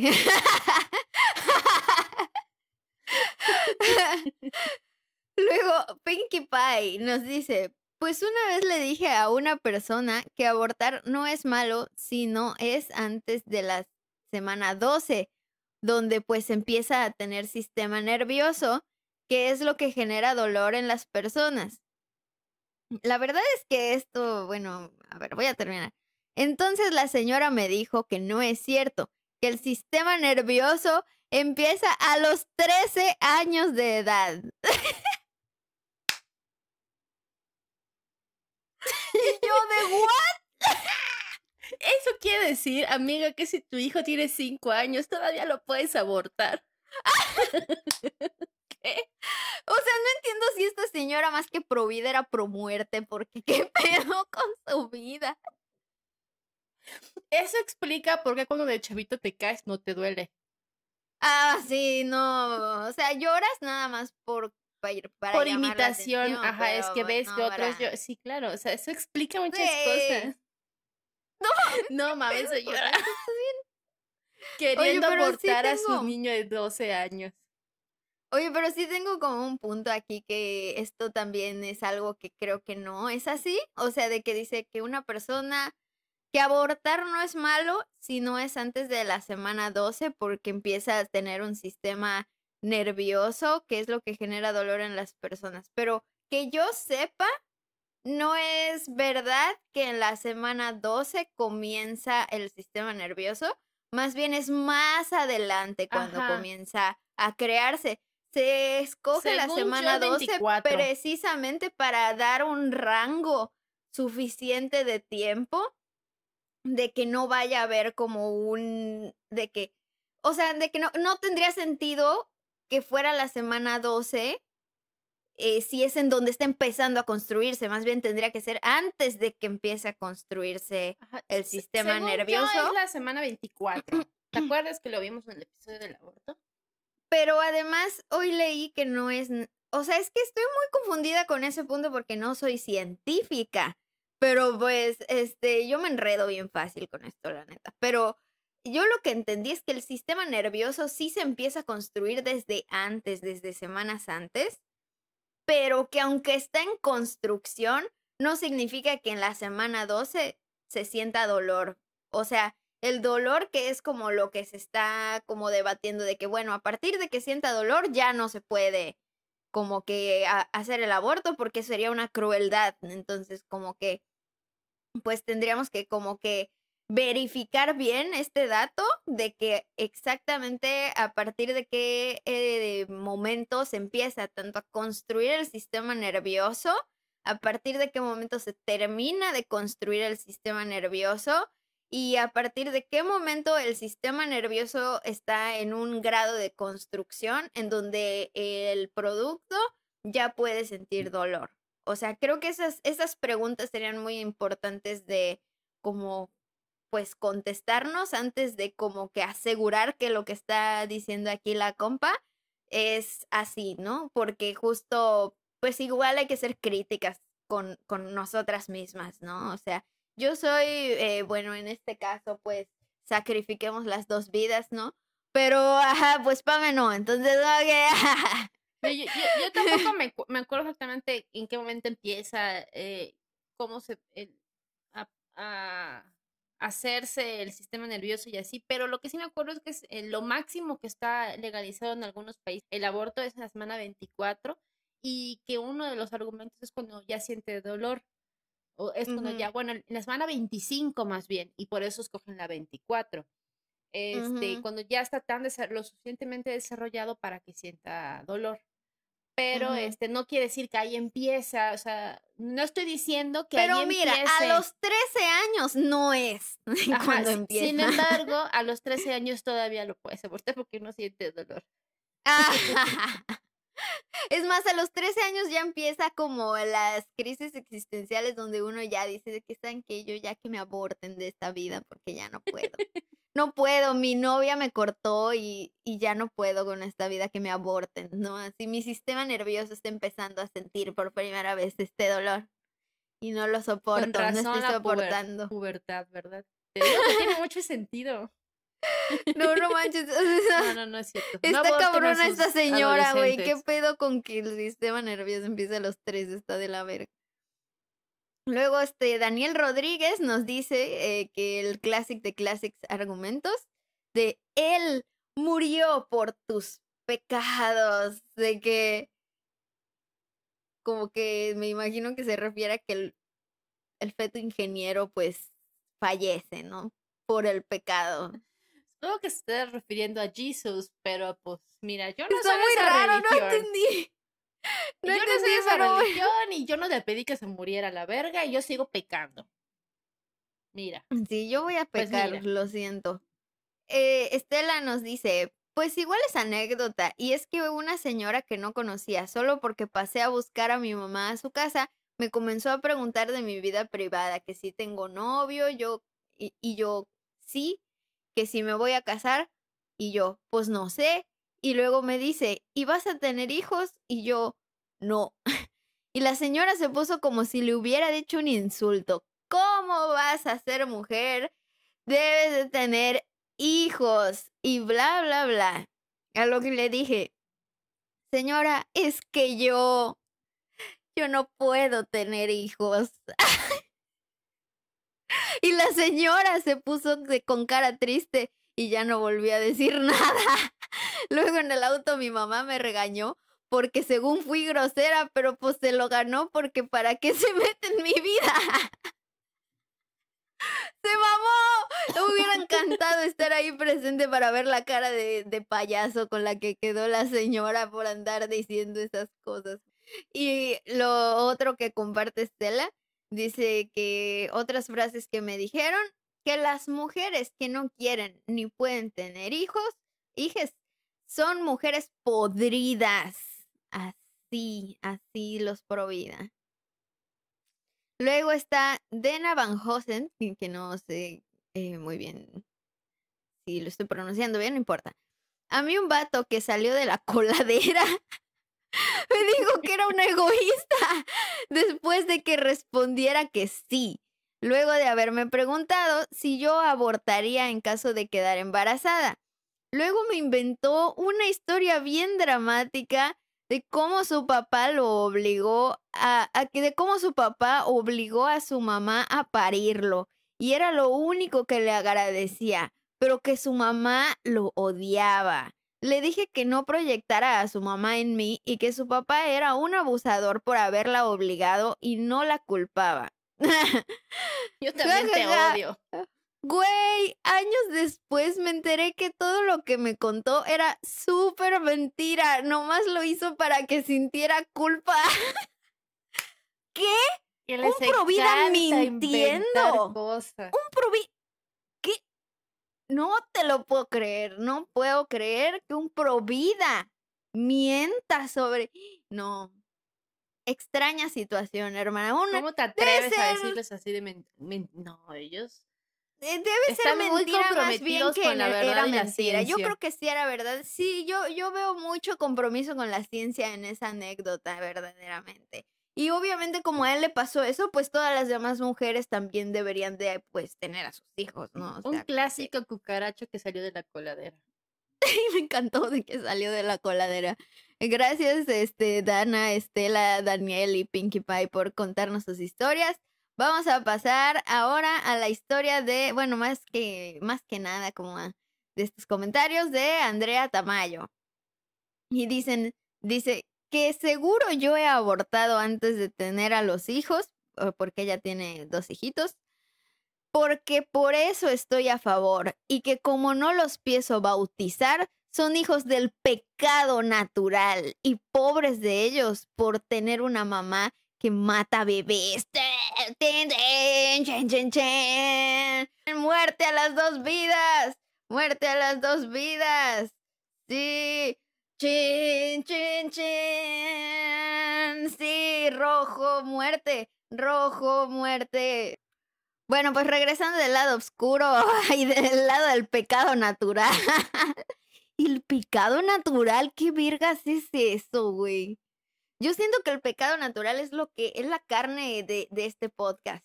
Siento que de ahí viene, o sea, de eso se alimenta, del pecado natural, sea lo que eso sea, quién sabe qué es eso, pero de ahí, de ahí come. Bueno, eh, también tenemos aquí al de Lorena Domínguez que dice, ojalá te hubieran abortado a ti. Sí. Y yo de que, ah, pues sí, así mi mamá hubiera terminado su carrera y no estaría yo preocupada por la vida de adulto. que me aborten. Que me aborten. Y me da mucha risa porque es como de que ojalá te hubieran abortado. Ay, hermana, no que eras pro vida. O sea, solo las vidas que a ti te gusten y te acomoden son las que podrían prevalecer o qué pedo, ¿no? Claro. Alejandra Casanova nos dice, yo como morra católica, pero igual feminista y pro-choice, siempre les digo que a la primera que le preguntaron si quería o no ser mamá, fue a la Virgen, jajaja. Ja, ja. Entonces, si ella hubiera dicho no, pues no hubiera tenido a Jesús y se reofenden. ¡Ah! ¡Cuánta blasfemia! Amamos. Me gustan los comentarios de que, que dejan con cara de payaso a los que quieren usar la religión para legislar los cuerpos de las mujeres. Amo. Luego está el de Lilibert Barroso que dice, hay otras mujeres queriendo tener hijos y ustedes no aceptan esa bendición. Pues nadie le debe nada a las que no pueden concebir o parir. Y sí, verdaderamente. Suscribo a ese comentario. Luego tenemos el comentario de Paulina Cordero. Yo en la prepa, pensando que resolví todo con el argumento de que los dejaran nacer y se las dieran a parejas LGBT y ya todos contentos. Y sus caritas de payaso. Cada vez que me acuerdo que lo escribí en mi muro de Facebook, me sale la lágrima del cringe. Confesión de exprovida, aquí mismo, en las brujas blasfemas. Ay, Pau Cordero, qué bonita. Exprovida. Monroy Nita. Mi jefa es veterinaria y un día llegó un cliente que conocía a la familia materna de ella. Le preguntó por sus hermanos y muy amablemente mi jefa le contestó que estaban bien, que tenían hijos. El viejillo le dijo, ¿y tú no tienes hijos? Y mi jefa le contestó, pues no. Y el señor, ¡ah! Eres una floja. no es pro aborto, pero pinche concepción pendeja de las personas, dice. Ah, bueno, esta es una, la verdad que está bastante larga, pero pues la voy a leer de todas maneras. Arc Montejo. Yo haré pública mi experiencia, que fue muy culera allá en Mérida. Amo mi ciudad blanca y todo, y estoy orgullosa de los movimientos y evolución social que gracias a nuevas generaciones está creciendo, pero hace dos años quedé embarazada y todo ok, pero tenía miedo de que con mi única bendición casi me muero, literal, me morí y regresé a la vida en la plancha de operaciones durante la cesárea, entonces esta vez estaba muerta de miedo y además durante mi primer ultrasonido salía el saco amniótico sin bebé dentro, así que comencé a buscar quién me hiciera un aborto y ningún médico en Mérida lo quiso hacer a pesar de mis antecedentes, de mi miedo y sobre todo que ahí dentro no había bebé. Tuve que venir a CDMX a que me realizaran el procedimiento. Los doctores me veían con cara de mujer de poca fe. Y la neta, estoy convencida que los ginecólogos te dicen, ten bebé, porque eso es lo más emocionante de sus carreras y no ser empáticas, sobre todo que eran mujeres, eh, que eran mujeres. No sé, me desilusiona muy cabrón pensar en una niña de 14 o 15 años embarazada que no quiera ser madre y no esté lista para lidiar con esos médicos cero empáticas con su mismo género solo porque son doctoras, entre comillas, bien. Me enferma ver la cara con la que me miraron y casi casi me dijeron como señoras de los años 30 pues ahora te aguantas y ni modo, tómate las prenatales. O sea, ellas decidían qué hacer sobre mi vida y mi cuerpo y sobre todo que les vale si te mueres. Su línea sería, hicimos todo lo posible y pues se murió, lástima y la que sigue. Y que chingue a su madre, la neta, me dan ganas de llamarlas y decirles todo lo que en ese momento pensé. Por cierto, gracias bebé por leerme en momentos tan feos. Besos. Ay, besos también de regreso y gracias por compartir tu historia, porque sí es como súper, súper, súper reveladora y fuerte y, y muy valiente de decirlo, la verdad, porque eso expone un problema muy grave y pues de esta situación de lo que mencionábamos, de la objeción de conciencia, que no se cumple un, bueno, mira, yo soy objetora, pero te voy a a redireccionar con una persona que no lo sea. Todas estas personas que son objetoras de conciencia, entre comillas, que no quieren realizar los abortos, de este, pues no hacen este otra parte responsable de dirigir a, a, a la persona con alguien que sí le pueda hacer el procedimiento, ¿no? Entonces, pues realmente sí, sí está fuerte el caso, ¿no? ¿Cómo lo ves? Este es otro caso que ejemplifica que no son nada providas estas personas, pero en lo absoluto. O sea, no lo son. Exactamente. Que de provida, o sea, una vez más, sacrifiquemos las dos vidas. Chin, chin, chin. Sacrificio. Eso es lo que son. Y bueno, ahora tenemos la de María Luisa Vázquez. Creo que esta es muy común, pero la última vez que hablé del aborto con mis tíos y mi papá, sus argumentos fueron tipo, es que si abortas nunca sabrás si ese ser tendrá la cura contra el cáncer o si sería un gran científico y nos ayudará. Le estás negando esa oportunidad. Y otra, pues si quieren asesinar, mejor que se lo den al papá. De seguro él sí lo quiere. Sí, seguro.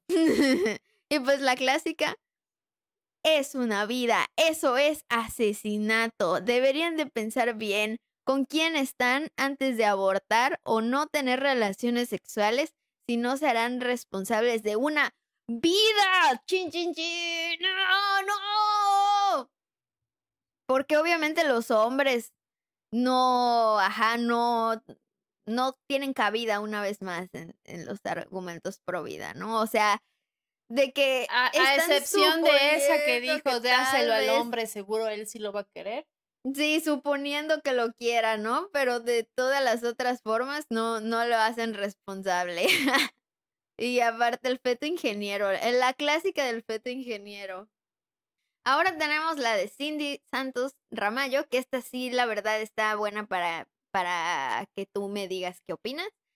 Creo que el más complejo de rebatir tiene que ver sobre dónde termina la autonomía del cuerpo cuando se decide, cuando se decide sobre otro cuerpo, o sea, el del feto, y si tenemos o no derecho a decidir sobre ese otro cuerpo. E- Ese es el, e- el problema. O sea, ese es lo que se puede debatir. Eso sí. No sé, amiga. Es, eso está muy, muy, muy intenso. Creo que entre las personas que estamos en proelección sí es valioso que sigamos pudiendo debatir este Eso sí tipo se ve, puede- de, eso sí de está debatible. situación. Luego tenemos a Carla Osorio que nos dice, qué egoísta, tan fea es tu vida que no quieres darle la oportunidad de vivir a nadie. Chin, chin, chin. Malvadas, Pues mira. somos malvadas. Al chile. Y aburridas, ay, feas. O sea, oh, no. estoy sobreviviendo. No me quejo, me gusta, pero no quisiera. La o otra sea, vida que estás ahí soportando es la de tu gata. ya. Es todo. Sí, sí. Y yo tengo dos arañas allá abajo y nada más. las Además, aunque viviera cómodamente y con un chingo de dinero, yo me pongo a pensar en el calentamiento global, ya no hay agua, no, mira, yo ya no, o sea, no, ni con todo el dinero del mundo traería, tendría un hijo, y sí, llámame egoísta, pero Llámame egoísta y fea vida, pero igual no lo voy a tener. Luego está el de mi tía. Sí, qué emoción. Mi tía Iris comentó. Sí, saludos a mi tía. El argumento más absurdo es, Dios da la vida y solo Él debe quitarla. es verdad, es de los más que dices de que, ah, ok, ¿no? Así de que... Eh, luego, Muñeca nos dice, tú vas a saber lo que es dar a luz, tu tú nunca vas a saber lo que es dar a luz, así que tu opinión no cuenta. Si andan en el trabajo de ficheras, pues que se saquen la matriz. Si andan en la calle de putas, que les pongan un condón de por vida. Así los providas tan, tan amables y bondadosos. Luego Jenny Galeana dice, si no lo tienes ahora, te puedes arrepentir. Si ya sigues cumpliendo años y dejas de ser fértil, sobre todo si tienes arriba de 30, creen que ya se te fue el tren. ¿por Y qué la piensan que básica- la fertilidad de una mujer termina a los 30 años? Ojalá fuera así, ya, Pues ya es estaríamos salvadas tú y yo. Salvadas. salvadas por la campana. Es el amor salvadas más por el reloj biológico. Pero bueno, básicamente pues estas fueron las participaciones que alcanzamos a poner aquí en, en esta nueva sección de participación. Esperemos que podamos hacer más de estos ejercicios porque está muy chido escuchar lo que tienen Anécdotas que decir. blasfemas se se llamar. Las anécdotas blasfemas está buenísimo. Y lo más ideal es que se metan a este nuevo grupo que construimos de las brujas blasfemas en Facebook para que puedan tener la información de lo que vamos a estar construyendo para el próximo episodio, para que sepan qué día va a salir el episodio, para que sepan de qué se va a tratar, sobre todo para que vayamos entre todas, así como hicimos este ejercicio ahorita, pues construyendo el epi- eh, los episodios, o sea, eh, construyendo el podcast. Bueno, pues ahorita la verdad es que ya nos super eh, clavamos en el tema, ya se nos fue un buen el tiempo, está durando un chingo este episodio y yo todavía traía más chisme, hermanas, porque pues una se ha metido de que como no sé cuántas semanas llevo estudiando esta madre, entonces pues les vamos a, a hacer esta información en una especie de Material mm, extra. eh, material extra, pero es parte de este mismo episodio por si también lo quieren ir a ver. Y es básicamente el tema de esta mujer que se convirtió, de que transicionó del feminismo a ser pro vida. Es una mujer como muy, muy famosa por por como que eh, lo mediático y controversial que resulta esto, pues si quieren saber la historia un poco más a fondo o como de que su pensar pro vida, digámoslo así, pues vayan a ver este material extra. Pero por ahora, pues ya les agradezco mucho que nos hayan acompañado también para investigar sobre este tema. también trajimos un poco como de esta información sobre lo que hablamos de la, en la vez anterior, en el episodio anterior, de este estudio del aborto Yucatán que hicieron Lilia y Katia, en donde pues también pues traje un poquito como de información de estas personas, como de las de los pro vida que, que participaron en ese ajá, pues en ese como estudio. Y por ejemplo, una de las cosas que traje que me pareció importante mencionar ya prácticamente al final del episodio es esta parte en donde se habla de la criminalización de las mujeres. Y dice así. Víctor Pinto opinó que la pregunta juega con la victimización de la, de la paciente, porque se está hablando de la criminalización, ¿no? Dice, la famosa criminalización de las mujeres esa pregunta lleva a una subvaloración de la vida de la persona dentro del vientre materno. Estás considerando que esa vida no debe existir. Hay que analizar caso por caso. Con lo que estamos de acuerdo, no es una pena corporal, sino un trabajo comunitario y ayuda psicológica como está ahorita. Esa es nuestra postura. Esta, eh, esta es la postura respecto a la criminalización de las mujeres de el representante del Frente Nacional por la Familia de Yucatán. Y bueno, para concluir ya así al 100%, les quiero traer una reflexión que leí de Cindy, que también fue de las que participó en los comentarios, porque en la semana al parecer se llevó a cabo pues otra vez un debate donde se invitó a personas pro vida a exponer sus puntos y así, y lo cual, pues como decíamos con Pame, pues es algo cuestionable, ¿no? Y aquí dice ella lo siguiente. Aquí recordándoles que con los discursos de odio no se dialoga, no deben encontrar espacios de difusión, no están sujetos ni a debate y mucho menos son libertad de expresión o diversidad de opiniones. Los discursos de odio se identifican y se detienen. Tras. Por eso nosotras no estamos a favor de debatir sobre el aborto. Eso no se debate. Sí, justo como que aquí lo trajimos para conocer esa postura, tanto como nos interesaría conocer los discursos que la iglesia tenía sobre nosotras respecto a nuestros comportamientos sociales, ¿no? Y que lo hemos analizado aquí y nos interesa, pero no es lo mismo que estar abiertas a debatir eso, ¿no? Es de que estamos más abiertas a la burla que, a cualquier otra cosa, verdaderamente.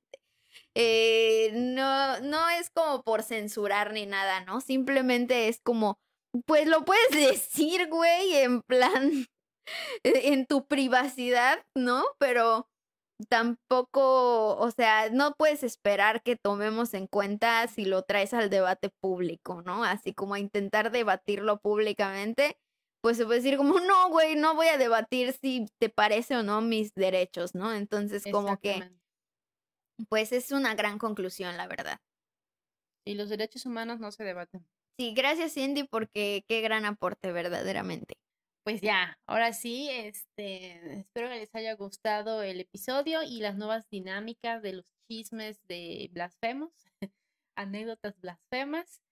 Y pues vayan a ver el material extra que también se va a subir junto con este episodio de este. Yo me imagino que no lo he escuchado, pero me imagino que va a ser algo así como ex gay, ¿no? ex, ex pro aborto, ex abortista o algo así. Entonces, pues, vayan ¿Saben quién es? ¿Saben quién es? las chicas y chicos que están en el grupo, les puse un flyer que decía que es una conferencista, una cosa así, que ofrece como tipo terapias de conversión. Pero para, para, las feministas. padres de que para que les conviertan a la, deshagan feministas a sus hijas. Te voy a decir un secreto. He tenido morbo de tomar esos cursos. Pues si ya tomaste Pero- los de Provida, güey. Pero pues, ajá, no me lo van a dar gratis y no voy a gastar dinero en esas mamadas. Pero, o sea, sí digo así, ¿qué, te, qué dirán? O sea, sí tengo curiosidad. Voy a dejar el enlace este, por allá en la cajita de descripción para que vayan a ver el material extra y se enteren de, de la chisma porque no me sabía eso. O sea, ya sé quién es, pero no me sabía la chisma. Así que, bueno, este episodio ya lo, va- lo vamos a cerrar. Y pues recuerden que si les gustó, denle manita arriba, comenten, compartan, suscríbanse y activen la campanita para que podamos crear más contenido blasfemo para ustedes. Gracias por escucharnos. Esto fue Las Brujas Blasfemas, mi nuevo podcast favorito.